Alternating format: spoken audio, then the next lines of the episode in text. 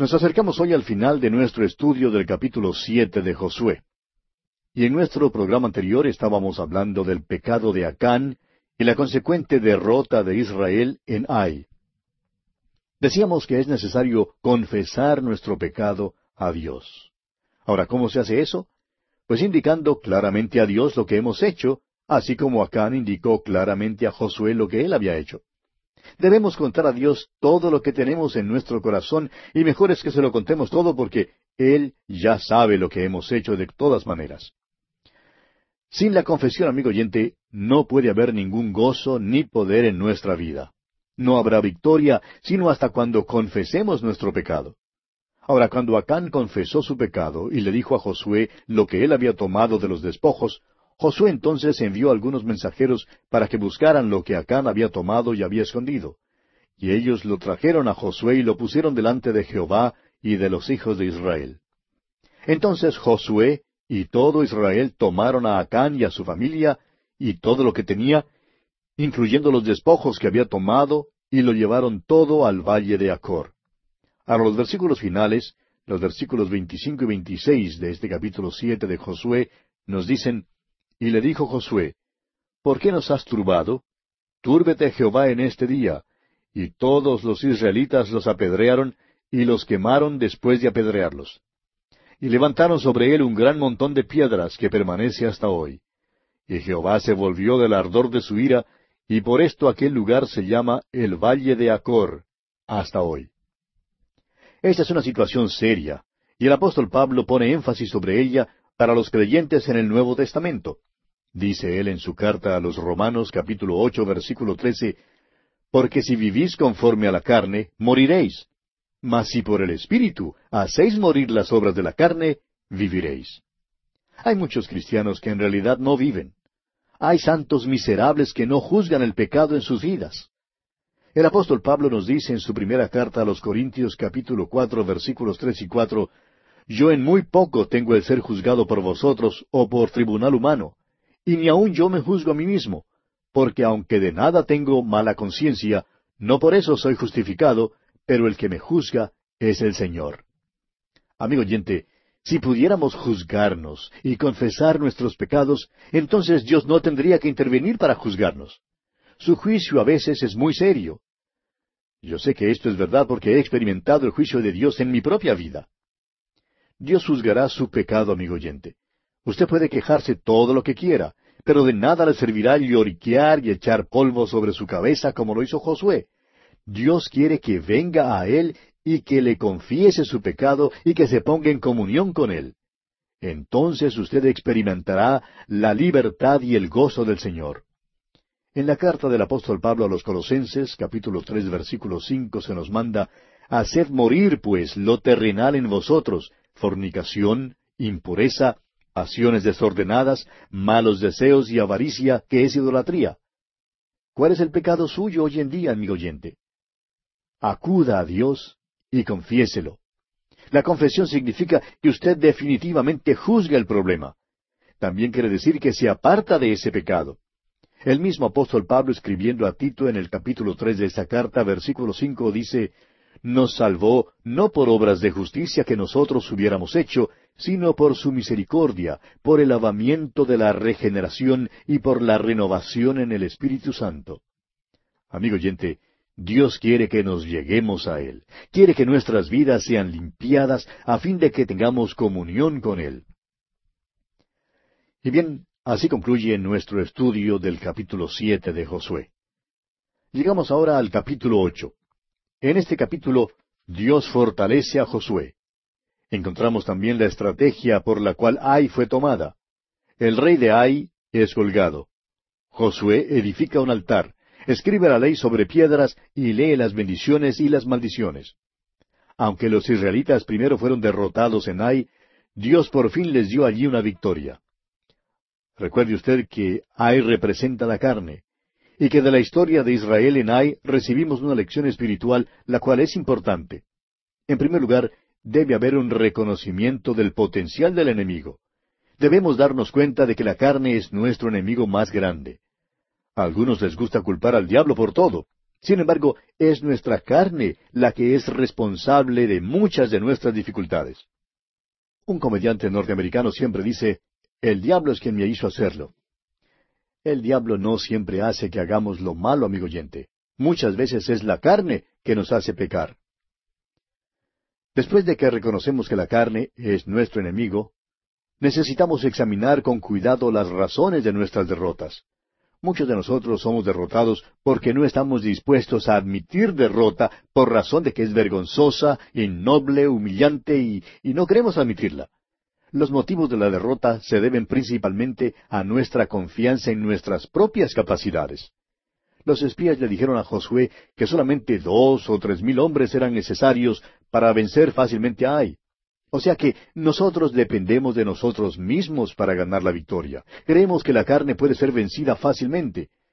Pero amigo oyente, debemos decir como dijo el apóstol Pablo en su carta a los Romanos capítulo siete versículo veinticuatro, Miserable de mí, ¿quién me liberará de este cuerpo de muerte?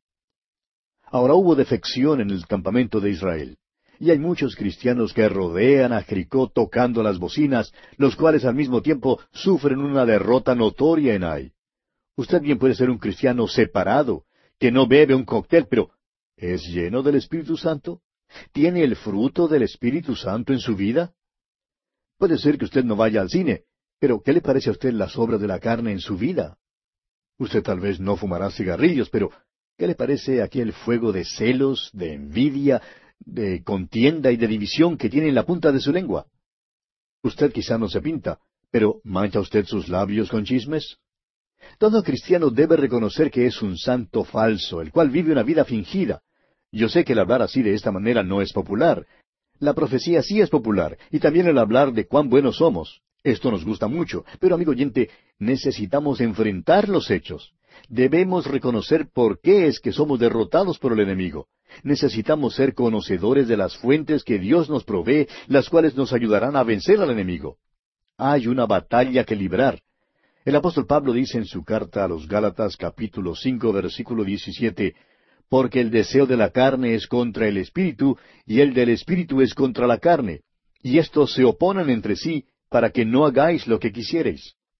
La única manera, amigo oyente, en que podemos vencer al enemigo es mediante el Espíritu de Dios. Cristo murió una muerte de juicio que fue contra nuestra naturaleza pecaminosa. Y como dice el apóstol Pablo en Gálatas 5:24, pero los que son de Cristo han crucificado la carne con sus pasiones y deseos. Cristo murió hace dos mil años, pero su muerte es la base por la cual podemos derrotar la carne. Solo se puede lograr mediante el poder del Espíritu Santo. Comencemos, pues, nuestro estudio leyendo los primeros dos versículos de este capítulo ocho de Josué. Jehová dijo a Josué, No temas ni desmayes, toma contigo toda la gente de guerra, y levántate y sube a Ai. Mira, yo he entregado en tu mano al rey de Ai, a su pueblo, a su ciudad y a su tierra. Y harás a Ai y a su rey como hiciste a Jericó y a su rey, solo que sus despojos y sus bestias tomaréis para vosotros. Pondrás pues emboscadas a la ciudad detrás de ella. El pecado de Israel había sido juzgado por la muerte de Acán. Hecho esto, el Señor restauró su favor y estaba listo ahora para guiar a Josué y a los israelitas a una victoria sobre Ai. Dios dio instrucciones claras y precisas cuando los israelitas atacaron a Jericó para que no tomaran ningún despojo. El motivo era que los habitantes de Jericó estaban infectados por enfermedades venéreas. La primera vez en Ai, Dios les dio a los israelitas instrucciones de no tomar el manto babilónico, ni plata, ni oro. Debían dejar todo eso. Josué no sabía mucho en cuanto a los microbios, pero Dios sí sabía. La segunda vez que Israel salió contra Ai, Dios dio unas instrucciones, unas órdenes un poco diferentes, y esta vez Israel obtuvo la victoria. Consideremos ahora la lectura que hace Josué de las bendiciones y maldiciones. Pasemos al versículo treinta y leamos hasta el versículo treinta y dos de este capítulo ocho de Josué. Entonces Josué edificó un altar a Jehová Dios de Israel en el monte Ebal, como Moisés, siervo de Jehová, lo había mandado a los hijos de Israel, como está escrito en el libro de la ley de Moisés, un altar de piedras enteras, sobre las cuales nadie alzó hierro, y ofrecieron sobre él holocausto a Jehová, y sacrificaron ofrendas de paz.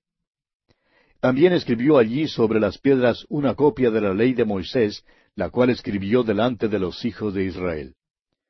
Encontramos que después de la victoria en Ai, Josué edificó un altar al Señor Dios de Israel en el monte Ebal.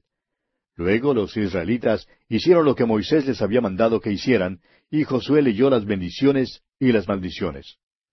Usted puede leer estas maldiciones y estas bendiciones allá en el capítulo once de Deuteronomio, versículos veintiséis al treinta y dos.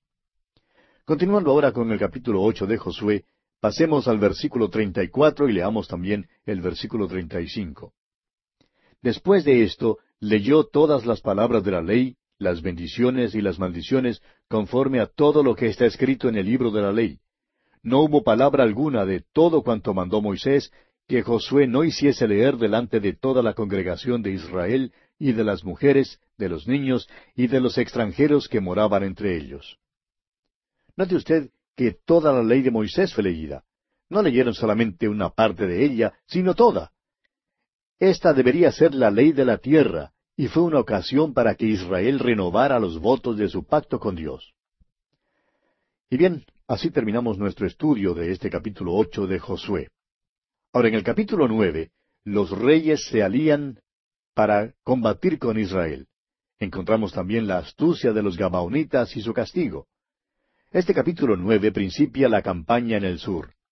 Habiendo avanzado hasta el corazón de la tierra y habiéndola dividido, Josué ahora puede avanzar poco a poco contra cada sección.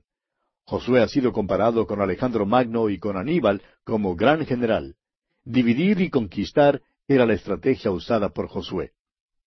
Fue engañado por los Gabaonitas, se hizo un pacto con ellos, lo cual era contrario al mandato claro de Dios, según lo vemos en el versículo cuatro. Los Gabaonitas representan al diablo con toda su astucia y maña. Y amigo oyente, no podemos hacer alianzas con él. La palabra de Dios nos instruye, vestíos de toda la armadura de Dios para que podáis estar firme contra las acechanzas del diablo. Sobre todo, tomad el escudo de la fe con que podáis apagar todos los dardos de fuego del maligno. Luego en Apocalipsis capítulo 12, versículo nueve, leemos estas palabras. Y fue lanzado fuera el gran dragón, la serpiente antigua, que se llama Diablo y Satanás, el cual engaña al mundo entero fue arrojado a la tierra, y sus ángeles fueron arrojados con él. Comencemos pues considerando la astucia de los Gabaonitas y su castigo. Leamos los primeros dos versículos de este capítulo nueve de Josué. Cuando oyeron estas cosas todos los reyes que estaban a este lado del Jordán, así en las montañas como en los llanos, y en toda la costa del mar grande delante del Líbano, los Eteos, Amorreos, Cananeos, Fereceos, Eveos y Jebuseos, se concentraron para pelear contra Josué e Israel. Sin duda estos reyes habían planeado aliarse contra los israelitas, pero parece que por alguna razón u otra no se juntaron ni lograron impedir la invasión del ejército de Israel. Es posible que esto explique la acción de los Gabaonitas. Su intención no era de luchar, sino de hacer un tratado. Continuemos con los versículos tres hasta el nueve de este capítulo nueve de Josué. Mas los moradores de Gabaón, cuando oyeron lo que Josué había hecho a Jericó y a Ai, usaron de astucia, pues fueron y se fingieron embajadores, y tomaron sacos viejos sobre sus asnos, y cueros viejos de vino, rotos y remendados, y zapatos viejos y recocidos en sus pies, con vestidos viejos sobre sí, y todo el pan que traían para el camino era seco y mohoso. Y vinieron a Josué al campamento en Gilgal, y le dijeron a él y a los de Israel, nosotros venimos de tierra muy lejana, haced pues ahora alianza con nosotros. Y los de Israel respondieron a los hebeos, Quizás habitáis en medio de nosotros, ¿cómo pues podremos hacer alianza con vosotros? Ellos respondieron a Josué, Nosotros somos tus siervos. Y Josué les dijo, ¿Quiénes sois vosotros y de dónde venís? Y ellos respondieron, Tus siervos han venido de tierra muy lejana, por causa del nombre de Jehová tu Dios, porque hemos oído su fama y todo lo que hizo en Egipto. Los Gabaonitas eran muy astutos. Pretendieron ser agentes diplomáticos de un país lejano cuando el hecho era que vivían solamente a unos pocos kilómetros de Jerusalén. Le dijeron a Josué que realmente querían adorar al Dios vivo y verdadero. Luego hicieron notar a Josué sus vestidos viejos y sus fueros de vino ya rotos, los zapatos viejos y su pan mohoso. Todo fue un engaño y Josué cayó en la trampa. Dios había mandado a los israelitas a destruir completamente las ciudades de los cananeos. Pero Israel no hizo esto. Dios también había mandado a los israelitas que no hicieran ningún tratado con los moradores de la tierra. Y así, por desobediencia, Josué firmó la paz con los Gabaonitas e hizo un tratado con ellos. Ni Josué ni los israelitas buscaron la voluntad de Dios antes de entrar en esa alianza. Como usted recordará, Jericó representa el mundo y es vencido mediante la fe.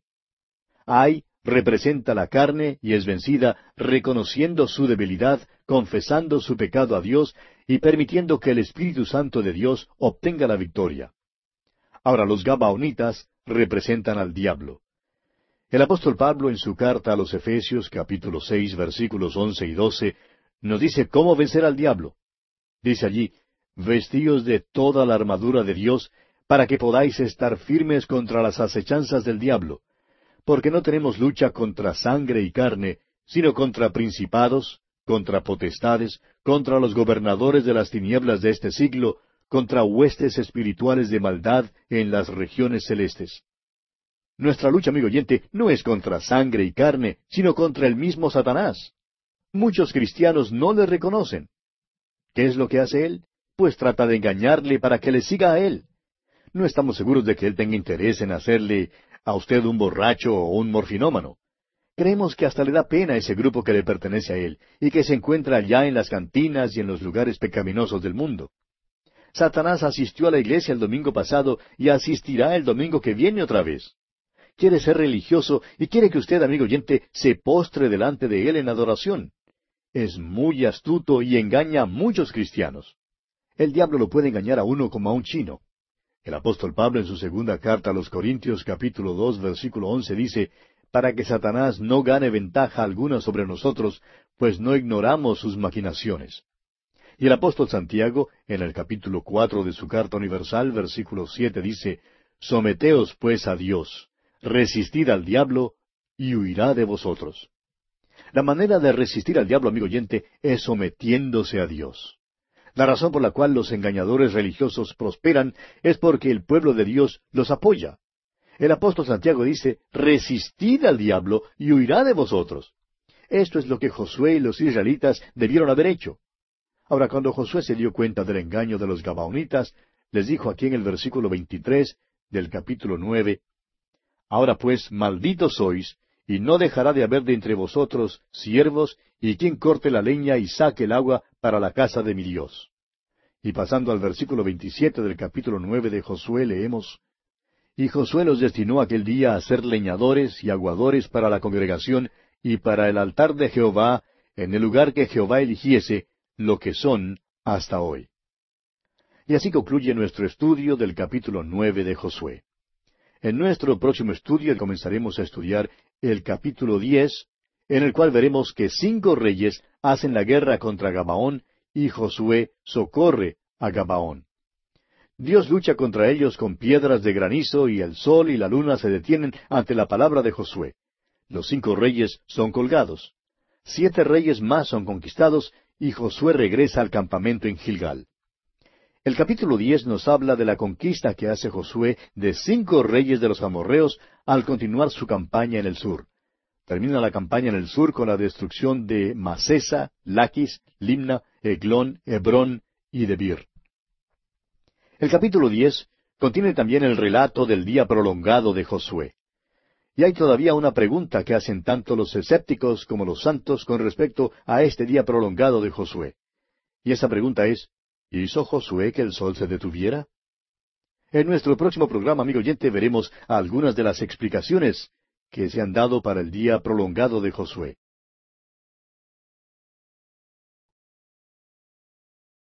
Continuando nuestro recorrido por el libro de Josué, llegamos hoy al capítulo diez. Y en este capítulo encontramos que cinco reyes hacen la guerra contra Gabaón. Y Josué socorre a Gabaón. Dios lucha contra ellos con piedras de granizo. El sol y la luna se detienen ante la palabra de Josué. Los cinco reyes son colgados siete reyes más son conquistados, y Josué regresa al campamento en Gilgal. En este capítulo diez, Josué conquista cinco reyes de los amorreos al continuar su campaña en el sur. Termina la campaña en el sur con la destrucción de Maceda, Laquis, Limna, Eglón, Hebrón y Debir. Este capítulo diez contiene también el relato del día prolongado de Josué. Y como dijimos al terminar nuestro programa anterior, todavía hay una pregunta que hacen tanto los escépticos como los santos con respecto a este día prolongado de Josué. Y la pregunta es, ¿hizo Josué que el sol se detuviera? Veamos pues algunas de las explicaciones que se han dado para el día prolongado de Josué. En primer lugar, es la práctica de algunos evitar el dar cualquiera interpretación. Lo ignoran por completo como si no fuera digno de comentario. En segundo lugar, algunos tratan el lenguaje como poético. Esto es para adoptar una interpretación no literal que descarta por completo lo milagroso del incidente. Aquellos que mantienen este criterio generalmente se refieren a jueces capítulo cinco versículo veinte, donde leemos Desde los cielos pelearon las estrellas, desde sus órbitas pelearon contra Císara. Nosotros rehusamos descartar esto como relato poético. No tenemos suficiente información para declarar dogmáticamente que estas son declaraciones poéticas y que no son realidades. Nos hace recordar de la vieja perogrullada que dice que el lenguaje poético a veces es la mentira prosaica. Ahora, en tercer lugar, unos llaman a esto un milagro de refracción. El énfasis se pone en el versículo 13. En cuarto lugar, algunos adoptan la posición de que Dios detuvo todo el sistema solar. Hacen del día de Josué un día de veintitrés horas y veinte minutos. Los otros cuarenta minutos se encuentran en el segundo libro de los Reyes, capítulo veinte y versículos ocho al once. En quinto lugar, algunos mantienen que Dios apagó la luz del sol más bien que dejar que siguiera brillando. Otros mantienen que Josué había ido a marcha forzada toda la noche, unos sesenta y cinco kilómetros, atacando al enemigo desde atrás y llegando de repente sobre ellos. Era el mes de julio, cuarenta o cuarenta y nueve grados centígrados en la sombra, y no había ninguna sombra. Josué no quiso tener más sol. Y en sexto lugar, parece que la mejor explicación es una combinación de los números cuatro y cinco que ya hemos dado. A Josué le hacía falta más luz y menos calor. Dios cubrió el sol con una granizada, retardó la tierra. La expresión en Gabaón indican que el sol quedó directamente sobre Gabaón, bisecando a Gabaón, y la luna descendía en el valle de Ajalón. Los astrónomos nos dicen que hay un día que falta, y lo siguen remontando hasta el tiempo de Josué, y lo señalan con precisión en el solsticio invernal. Esto verdaderamente es un milagro. Comencemos pues considerando la defensa milagrosa de Gabaón y leamos los primeros cinco versículos de este capítulo diez de Josué. Cuando Adonisedec, rey de Jerusalén, oyó que Josué había tomado a Ai y que la había asolado, como había hecho a Jericó y a su rey, así hizo a Ai y a su rey, y que los moradores de Gabaón habían hecho paz con los israelitas y que estaban entre ellos, tuvo gran temor, porque Gabaón era una gran ciudad, como una de las ciudades reales, y mayor que hay, y todos sus hombres eran fuertes. Por lo cual, Adonisedec, rey de Jerusalén, envió a Oam, rey de Hebrón, a Piream, rey de Jarmut, a Jafía, rey de Laquis, y a Debir, rey de Eglón, diciendo, Subid a mí y ayudadme, y combatamos a Gabaón, porque ha hecho paz con Josué y con los hijos de Israel. Y cinco reyes de los amorreos, el rey de Jerusalén, el rey de Hebrón, el rey de Jarmut, el rey de Laquis y el rey de Eglón, se juntaron y subieron ellos con todos sus ejércitos y acamparon cerca de Gabaón y pelearon contra ella. Cinco reyes decidieron hacer la guerra contra Gabaón. Esto presentó un problema para la ciudad y, por tanto, ¿qué es lo que hicieron los residentes de Gabaón? Continuemos leyendo los versículos seis hasta el nueve de este capítulo diez de Josué. Entonces los moradores de Gabaón enviaron a decir a Josué al campamento en Gilgal, No niegues ayuda a tus siervos, sube prontamente a nosotros para defendernos y ayudarnos, porque todos los reyes de los amorreos que habitan en las montañas se han unido contra nosotros. Y subió Josué de Gilgal, él y todo el pueblo de guerra con él, y todos los hombres valientes. Y Jehová dijo a Josué, No tengas temor de ellos, porque yo los he entregado en tu mano, y ninguno de ellos prevalecerá delante de ti. Y Josué vino a ellos de repente, habiendo subido toda la noche desde Gilgal.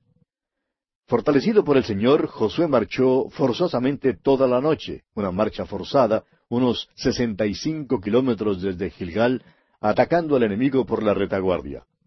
El ataque repentino contra los amorreos tomó a estos por sorpresa y resultó ser una buena táctica. Pasemos ahora al versículo doce y leamos hasta el versículo catorce de este capítulo diez de Josué. Entonces Josué habló a Jehová el día en que Jehová entregó al amorreo delante de los hijos de Israel, y dijo en presencia de los israelitas, Sol, detente en Gabaón, y tú, luna, en el valle de Ajalón. Y el sol se detuvo, y la luna se paró, hasta que la gente se hubo vengado de sus enemigos. ¿No está escrito esto en el libro de Jaser? Y el sol se paró en medio del cielo, y no se apresuró a ponerse casi un día entero. Y no hubo día como aquel, ni antes ni después de él, habiendo atendido Jehová a la voz de un hombre, porque Jehová peleaba por Israel. Ya hemos discutido las varias interpretaciones del día prolongado de Josué en las observaciones que hicimos al principio de este estudio del capítulo diez. Ahora, según el versículo doce que acabamos de leer, Dios detuvo todo el sistema solar para lograr este milagro. El sol se detuvo. Dios lo cubrió con una granizada. Josué quería tener menos sol y por eso Dios detuvo el sistema solar y disminuyó el calor del sol. El 10 de octubre de 1969 apareció un artículo interesante en el diario Evening World de la ciudad de Spencer, en el estado de Indiana, en los Estados Unidos. Los científicos querían poner en órbita una cápsula espacial. Hicieron que sus computadoras midieran dónde estaría la cápsula en cierto tiempo dado. Y para su gran sorpresa hallaron que había un día en el espacio que faltaba en el tiempo transcurrido. No podían hallar ninguna solución al dilema hasta cuando uno de los hombres allí presentes se acordó de la historia de Josué y del día cuando el sol se detuvo. Los hombres concluyeron que aquel era su día perdido. Sin embargo, cuando comprobaron nuevamente mediante las computadoras, hallaron que no se trataba de un día entero de veinticuatro horas.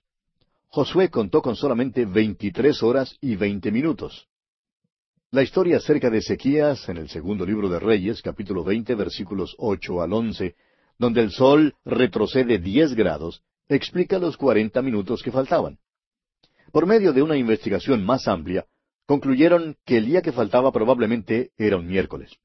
Bueno, yo no atestiguaría en cuanto a la exactitud de este artículo, pero sí creo que es extraordinario. Hay una evidencia sólida en la palabra de Dios de que hubo, por cierto, un día que faltaba. Dios causó que el sol se detuviera para que Josué saliera victorioso en la batalla.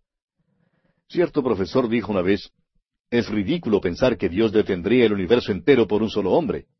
Y puede ser que parezca absurdo para algunas personas, pero Dios lo hizo. También envió a su Hijo al mundo para morir por los pecadores. Cuando Dios detuvo el sol, amigo oyente, manifestó su sabiduría y su inmenso poder. Cuando envió a su Hijo al mundo para hacerse carne y morir en la cruz, manifestó su grande amor. Si usted, amigo oyente, fuera la única persona que jamás hubiera nacido, todavía Dios habría mandado a su Hijo al mundo para morir por usted. El apóstol Pablo nos dice en su carta a los Efesios capítulo dos versículo cinco aun estando nosotros muertos en pecados, nos dio vida juntamente con Cristo. Por gracia sois salvos. Y el Señor Jesucristo mismo, en el Evangelio según San Juan capítulo tres, versículo dieciséis declara, porque de tal manera amó Dios al mundo, que ha dado a su Hijo unigénito, para que todo aquel que en él cree, no se pierda, mas tenga vida eterna. Pasemos ahora a considerar la victoria en Maceda. Y leamos los versículos quince al diecinueve de este capítulo diez de Josué. Y Josué y todo Israel con él volvió al campamento en Gilgal. Y los cinco reyes huyeron y se escondieron en una cueva en Maceda. Y fue dado aviso a Josué que los cinco reyes habían sido hallados escondidos en una cueva en Maceda. Entonces Josué dijo, rodad grandes piedras a la entrada de la cueva, y poned hombres junto a ella para que los guarden. Y vosotros no os detengáis, sino seguid a vuestros enemigos y heridles la retaguardia, sin dejarles entrar en sus ciudades, porque Jehová vuestro Dios los ha entregado en vuestra mano. Recuerde que Dios había dado a estos reyes y a sus pueblos cuatrocientos veinte años para decidirse a volver a Dios, pero no lo hicieron. Dios lo había dado a conocer que estaba dando la tierra a Israel y que salvaría a todos aquellos que se volvieran a él. Israel tuvo que quedarse fuera de la tierra hasta que la maldad de los amorreos llegara a su colmo, y ese tiempo ya había venido. Dios estaba guiando a los israelitas a través del Mar Rojo, no tan solo por amor a ellos, sino también para demostrar su poder redentor mediante la sangre del Cordero de la Pascua. La sangre en los postes en su última noche allá en Egipto no fue solamente una señal para los egipcios de que había un Dios vivo y verdadero en medio de sus ídolos, sino también para los cananeos. Cuando Raab oyó contar cómo Israel había cruzado el Mar Rojo, ella creyó a Dios. Ahora, si a aquella mujer le fue posible creer, entonces, amigo oyente, cualquier otro también pudo haber creído. Aquellos que no creyeron tuvieron que hacer frente al juicio de Dios.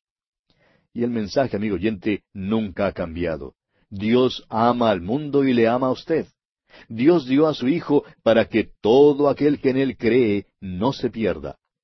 Quizás usted crea que no va a perderse. Así creyeron los cananeos, pero se perdieron. Volviendo ahora al capítulo diez de Josué, continuemos leyendo los versículos veinticuatro y veinticinco. Y cuando los hubieron llevado a Josué, llamó Josué a todos los varones de Israel, y dijo a los principales de la gente de guerra que habían venido con él, Acercaos y poned vuestros pies sobre los cuellos de estos reyes. Y ellos se acercaron y pusieron sus pies sobre los cuellos de ellos. Y Josué les dijo, No temáis ni os atimoricéis, sed fuertes y valientes, porque así hará Jehová a todos vuestros enemigos contra los cuales peleáis. Esta es una formación de reyes que causa impresión. Cuarenta años antes de este tiempo, ellos habían sido la causa para que los espías israelitas dijeran, no podemos entrar en la tierra, nunca nos será posible tomar posesión de la tierra. Josué hizo que los capitanes de su ejército pusieran sus pies sobre los cuellos de estos reyes para animarles y para darles fuerza, porque tenían miedo. Alguien contaba una vez de cierto héroe de la Primera Guerra Mundial, el cual había tomado a muchos de los presos alemanes. Algunas personas de categoría le estaban condecorando en la ciudad de Nashville, estado de Tennessee, en los Estados Unidos. Una dama de la sociedad, bastante locuaz, preguntó al héroe, ¿Cómo se sentía usted cuando tomó todos esos soldados enemigos? El héroe contestó, tenía tanto miedo que se me pusieron los pelos de punta. Bueno, así es como se sentían los israelitas, amigo oyente, pero Dios quiere fortalecerlos. Luego vemos que Josué mató a los reyes y los colgó en cinco maderos. Veamos ahora el versículo 27 de este capítulo 10 de Josué. Y cuando el sol se iba a poner, mandó Josué que los quitasen de los maderos y los echasen en la cueva donde se habían escondido. Y se pusieron grandes piedras a la entrada de la cueva, las cuales permanecen hasta hoy. Los israelitas podrían haber dejado a los reyes en la cueva, para que murieran de hambre, pero era más humano matarlos, y así lo hicieron. No los podían dejar ir libres y no tenían ninguna prisión donde echarlos. ¿Cree usted, amigo oyente, que vivimos en un tiempo más civilizado? ¿Qué le parecen los actos terroristas que en forma indiscriminada diezman la vida de personas inocentes? ¿Cómo le parecen los desórdenes por todas partes en nuestros países? No podemos criticar lo que hicieron los israelitas no permitieron ningún desorden y arreglaron sus problemas de la única manera posible, tratando con una raza pecaminosa. Si hubieran dejado ir libres a estos reyes, habrían encabezado una rebelión contra Josué, la cual habría causado literalmente la muerte de miles de personas. Ahora, después de que los reyes fueron colgados, los quitaron de los maderos. No los dejaban colgar durante la noche. ¿Por qué no? Porque recuerda usted que se nos dice allá en Deuteronomio capítulo 21, versículo 23, No dejaréis que su cuerpo pase la noche sobre el madero, sin falta lo enterrarás el mismo día, porque maldito por Dios es el colgado, y no contaminarás tu tierra que Jehová tu Dios te da por heredad. En el Nuevo Testamento, el apóstol Pablo escribiendo a los Gálatas dice en el capítulo tres de su carta, versículo trece, Cristo nos redimió de la maldición de la ley, hecho por nosotros maldición, porque escrito está, maldito todo el que es colgado en un madero. Cristo fue crucificado, pero le quitaron de la cruz porque está escrito, maldito todo el que es colgado en un madero. Llevó la maldición del pecado por usted y por mí, amigo oyente.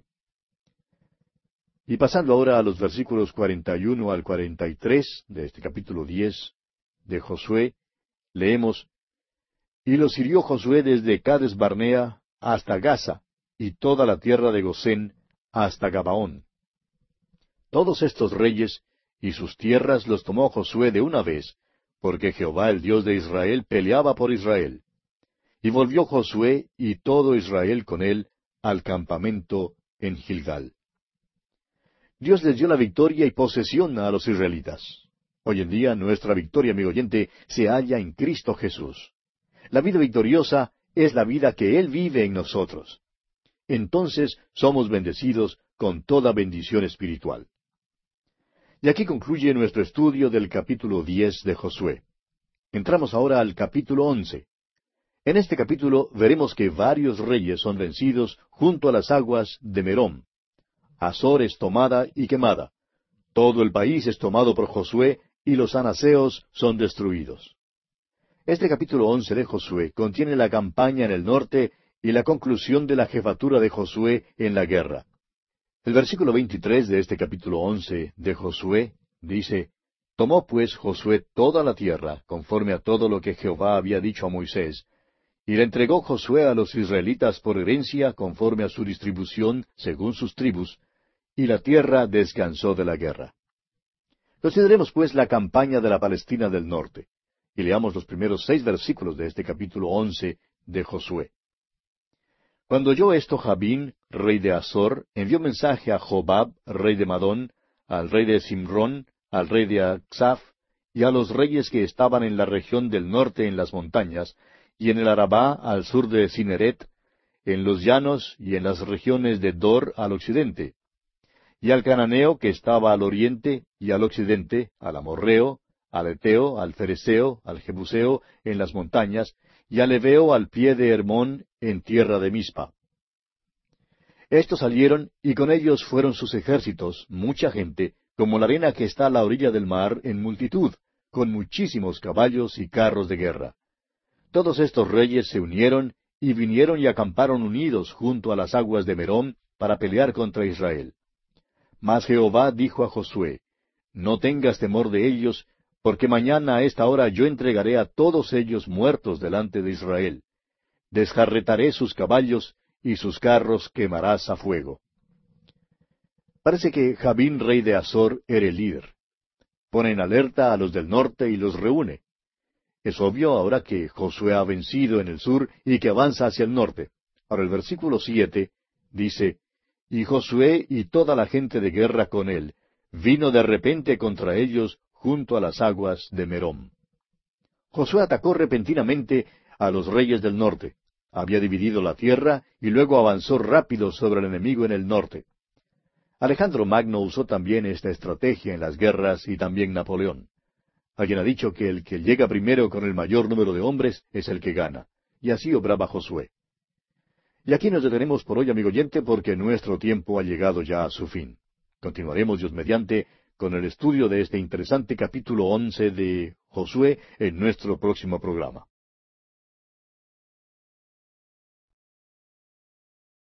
Llegamos hoy al final del capítulo once de Josué. Y vamos a considerar brevemente el resumen de las conquistas y la conclusión de la jefatura de Josué en la guerra. Leamos los últimos versículos de este capítulo once de Josué, los versículos dieciocho al veintitrés. Por mucho tiempo tuvo guerra Josué con estos reyes. No hubo ciudad que hiciese paz con los hijos de Israel, salvo los heveos que moraban en Gabaón. Todo lo tomaron en guerra.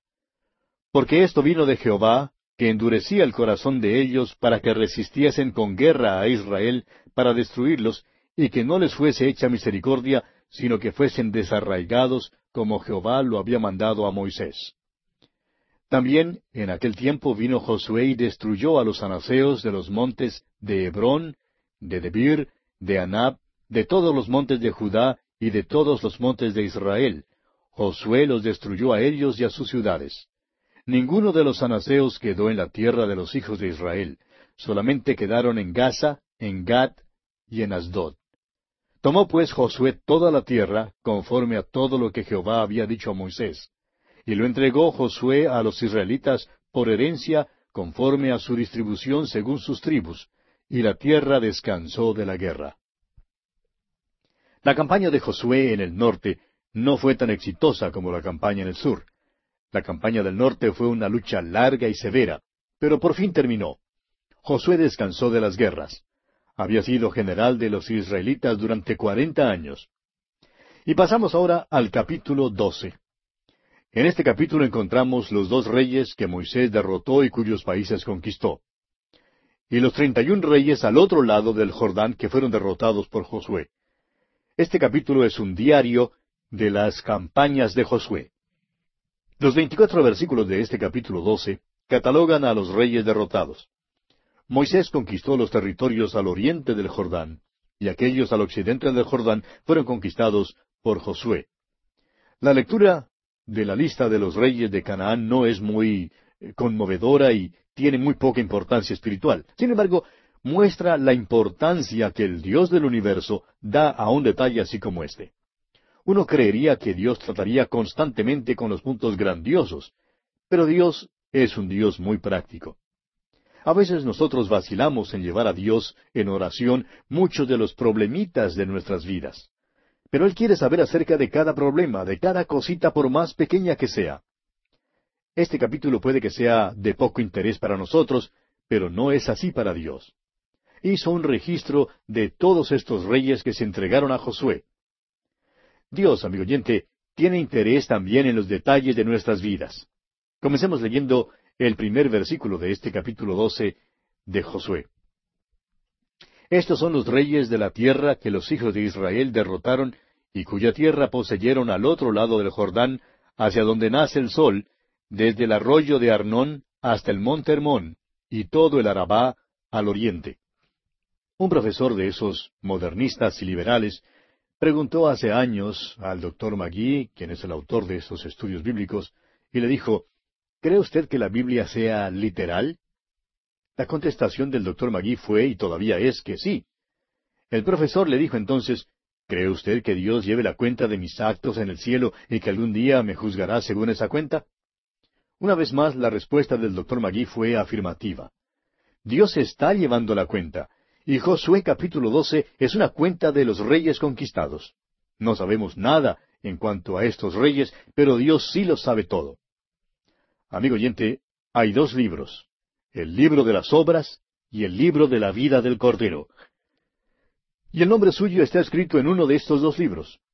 Se escribe en el libro de la vida del Cordero cuando usted, amigo oyente, confía en Jesucristo como su Salvador personal. Su nombre nunca se hallará escrito allí mediante su propio esfuerzo. Si su nombre se encuentra en este libro, usted va al cielo. También existe el libro de las obras, y registra los detalles de todo lo que usted haya hecho en este mundo. Les dará mucha pena a muchos cuando descubran que lo único que hicieron fue dar un vaso de agua fría que no les costó nada.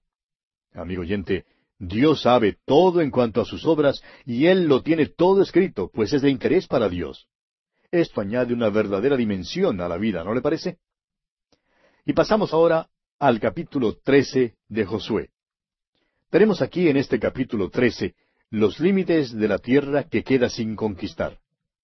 La herencia de las dos tribus y media, la herencia de Leví y la muerte de Balaam. Este capítulo revela que toda la tierra no estaba ni había sido poseída. Comencemos pues leyendo el primer versículo de este capítulo trece de Josué. Siendo Josué ya viejo, entrado en años, Jehová le dijo, Tú eres ya viejo, de edad avanzada, y queda aún mucha tierra por poseer. Hemos llegado al capítulo trece de Josué. Hay veinticuatro capítulos en este libro. Josué ya es viejo y entrado en años. No podrá guiar a los hijos de Israel por mucho más tiempo. Es el líder que Dios usó para tomar posesión de la tierra, pero las guerras ya se han terminado. Josué tenía ochenta años cuando Dios le llamó, y ahora tiene unos ciento veinte años. Había guiado a Israel por cuarenta años. Parece que el tiempo ha pasado más rápido desde que Josué se hizo cargo de los israelitas. La jornada por el desierto, hablando comparativamente, parecía ser larga y fastidiosa. Moisés sabía muchísimo en cuanto al desierto. Él había pasado cuarenta años en el desierto de Madián y cuarenta años guiando a los israelitas a través de aquel territorio árido. No es extraño, pues, que dijera las siguientes palabras allá en el capítulo uno de Deuteronomio, versículo diecinueve. Y salidos de Horeb, anduvimos todo aquel grande y terrible desierto que habéis visto, por el camino del monte del Amorreo, como Jehová nuestro Dios nos lo mandó, y llegamos hasta Cades Barnea. Ahora Israel está ya en la tierra que fluye leche y miel. Están tomando sus posesiones. El tiempo va volando. El tiempo no pasaría tan despacio para algunos si estuvieran viviendo una vida para Dios. Cuán rápido se va el tiempo cuando uno está sirviendo a Dios. Ahora, al parecer, a Israel le va bien. Los israelitas entraron en la tierra y llegaron hasta el mismo centro. Conquistaron el sur y avanzaban para conquistar el norte. Pero Josué capítulo 13 y versículo 1 nos dice que quedaba aún mucha tierra por poseer. Amigo oyente, después de hacer un trabajo tremendo, esto continuará siendo cierto en cuanto a usted y en cuanto a mí. Ha sido verdad en cuanto a todo siervo de Dios. Nunca logrará hacer todo lo que quiere hacer. El apóstol Pablo, escribiendo a los filipenses, dice en el capítulo tres, versículo doce de esa carta, No que lo haya alcanzado ya, ni que ya sea perfecto, sino que prosigo por ver si logro hacer aquello para lo cual fui también nacido por Cristo Jesús. Dios le había dicho a Josué que todo lugar que pisara la planta de sus pies sería de ellos. Sin embargo, ellos no marcharon sobre toda la tierra. Y nunca nos será posible, amigo oyente, apropiarnos de todas nuestras posesiones espirituales. Hay algunos santos que creen que las han poseído todas. Creen que no hay nada más que ellos puedan aprender o hacer. Están satisfechos con la vida que viven y no tienen ningún deseo de proseguir a la meta, al premio del supremo llamamiento de Dios en Cristo Jesús, como dice el apóstol Pablo allá en su carta a los Filipenses, capítulo tres, versículo catorce. Ahora, la comisión de Josué ha terminado ya. Ya no es el general Josué.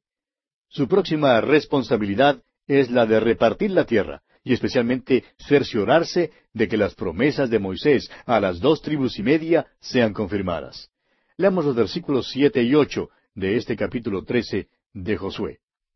Reparte pues ahora esta tierra en heredad a las nueve tribus y a la media tribu de Manasés, porque los rubenitas y gaditas y la otra mitad de Manasés recibieron ya su heredad, la cual les dio Moisés al otro lado del Jordán, al oriente, según se la dio Moisés, siervo de Jehová. La comisión de Josué, como lo vimos allá en el capítulo uno, versículo seis, no solamente incluía el sojuzgamiento de la tierra, sino también la repartición de ella. Asignó no tan solo aquellos territorios de Canaán, que ya habían sido conquistados, sino también aquellos que todavía debían ser conquistados, debían ser tomados. Y bien, esto nos lleva ahora al capítulo catorce. En este capítulo, las nueve tribus y la media tribu reciben su heredad por sorteo. Caleb, por privilegio, recibe a Hebrón. En este capítulo catorce se le da Hebrón a Caleb, quien nació como esclavo y que era compañero de Josué. Estos dos hombres eran los únicos espías que dieron un informe favorable. Según este capítulo catorce, versículo once, Caleb había descubierto la fuente de la juventud. Tenía primero fe para olvidarse del pasado. En segundo lugar, tenía fe para hacer frente a la realidad. Y en tercer lugar, tenía fe para hacer frente al futuro. Leamos pues los primeros dos versículos de este capítulo catorce de Josué. Esto pues es lo que los hijos de Israel tomaron por heredad en la tierra de Canaán, lo cual les repartieron el sacerdote Eleazar, Josué, hijo de Nun, y los cabezas de los padres de las tribus de los hijos de Israel. Por suerte se les dio su heredad, como Jehová había mandado a Moisés que se diera a las nueve tribus y a la media tribu. Desde Dan, en el norte hasta Ber Seba al sur, se reparte la tierra entre las tribus. Rubén, Gad, y la media tribu de Manasés quedan a la orilla oriental del río Jordán. Luego, empezando en el sur y siguiendo hacia el norte, tenemos las tribus de Simeón, Judá, Benjamín, Dan, Efraín, Manasés, Isaacar, Zabulón, Neftalí y Aser. Pasemos ahora al versículo cinco y leamos hasta el versículo ocho de este capítulo catorce de Josué. De la manera que Jehová lo había mandado a Moisés, así lo hicieron los hijos de Israel en el repartimiento de la tierra.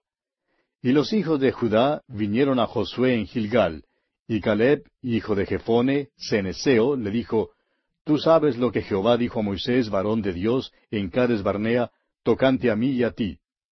Yo era de edad de cuarenta años cuando Moisés, siervo de Jehová, me envió de Cades Barnea a reconocer la tierra, y yo le traje noticias como lo sentí en mi corazón.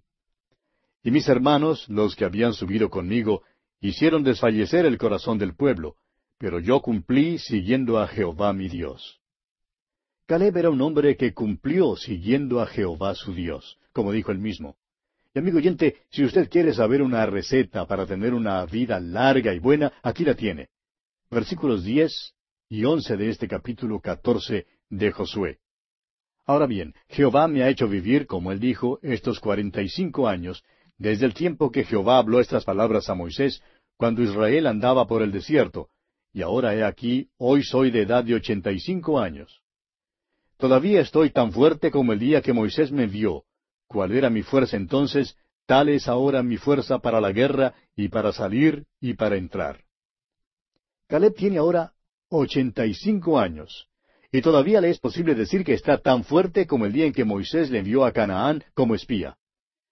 Durante la jornada por el desierto, todos los de la generación de Caleb que salieron de Egipto murieron, excepto Caleb y Josué. Estos hombres, junto con diez espías más, trajeron informes con respecto a la tierra de Canaán. La pregunta era, ¿le sería posible conquistar la tierra a Israel? Josué y Caleb creyeron que con la ayuda de Dios, Israel podría salir victorioso en la conquista de la tierra. Los otros diez espías vieron gigantes en la tierra y querían volver a Egipto.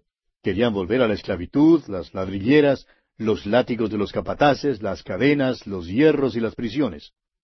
El Señor Jesús dijo allá en el capítulo nueve del Evangelio según San Lucas, versículo sesenta y dos, Ninguno que poniendo su mano en el arado mira hacia atrás es apto para el reino de Dios. El Señor no hace ningún arreglo para que usted reniegue cuando le da a usted una tarea que hacer.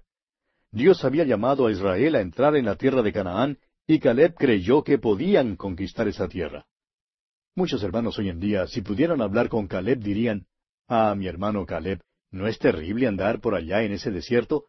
Y Caleb probablemente les respondería, Claro que hace muchísimo calor, pero he estado pensando en esas uvas que vi en Escol y en la ciudad de Hebrón, la cual a mi padre Abraham le gustó muchísimo. Deseo tener ese lugar para mí mismo, y allí es a donde voy. Caleb, aún en el desierto, podría pensar en el futuro. Tenía una gran esperanza y ésta lo mantuvo joven.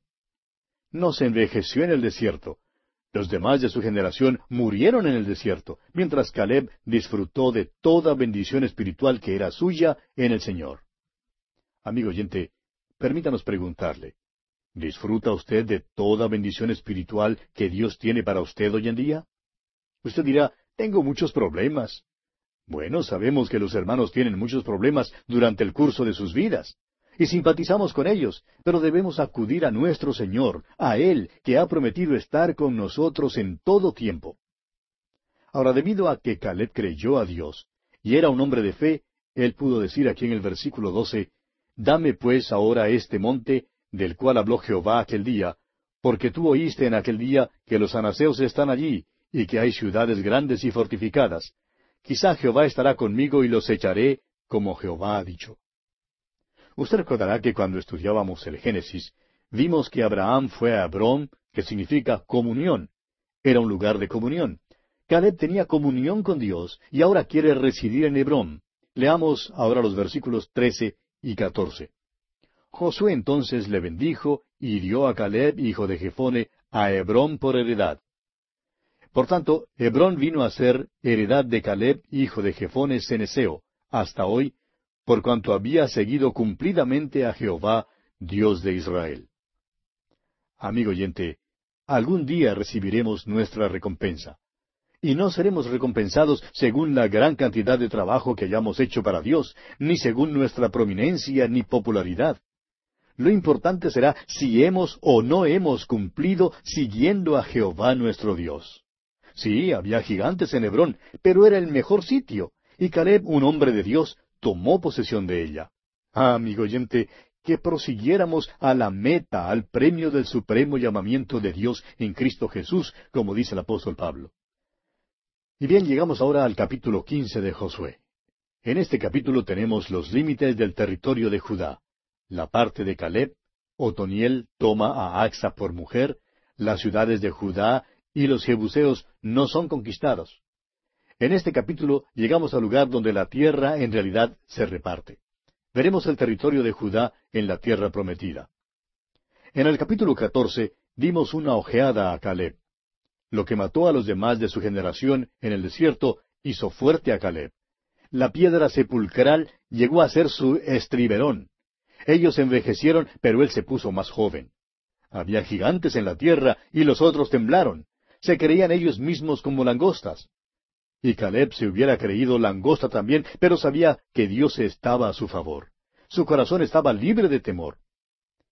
Martín Lutero dijo en una ocasión, uno con Dios constituye una mayoría. Y Caleb sabía que Dios era mayor que los gigantes. El apóstol Pablo dijo en su carta a los Filipenses capítulo tres versículo trece, Hermanos, yo mismo no pretendo haberlo ya alcanzado, pero una cosa hago, olvidando ciertamente lo que queda atrás y extendiéndome a lo que está adelante. Caleb, así como Pablo, tenía esperanza en cuanto al futuro. Adoniran Hudson era misionero en Birmania. Por doce años laboró en esa tierra sin lograr ningún convertido. Su junta misionera, que ni aún sospechaba la situación ni se daba cuenta de la gran obra que desempeñaba el misionero, le mandó una carta diplomática sugiriéndole que quizás sería mejor regresar a casa. Después de ofrecerle unas pocas sugerencias más, le preguntaron, ¿qué le parece el futuro? La respuesta del señor Hudson fue, el futuro es tan brillante como las promesas de Dios. Y así vivía Caleb, con esa expectativa. Y nosotros, amigo oyente, también debemos vivir con ella. En este capítulo quince, los israelitas toman posesión de lo que es de ellos, y nosotros también debemos hacer eso. Dios dio a Caleb la ciudad de Hebrón. Y Dios quiere darnos a nosotros también bendiciones espirituales. Todo lo que necesitamos hacer es alargar la mano para recibirlas porque Dios está dispuesto a entregárnoslas. Y aquí, amigo oyente, vamos a detenernos porque nuestro tiempo ya se ha agotado. Continuaremos, Dios mediante, con este interesante estudio en nuestro próximo programa.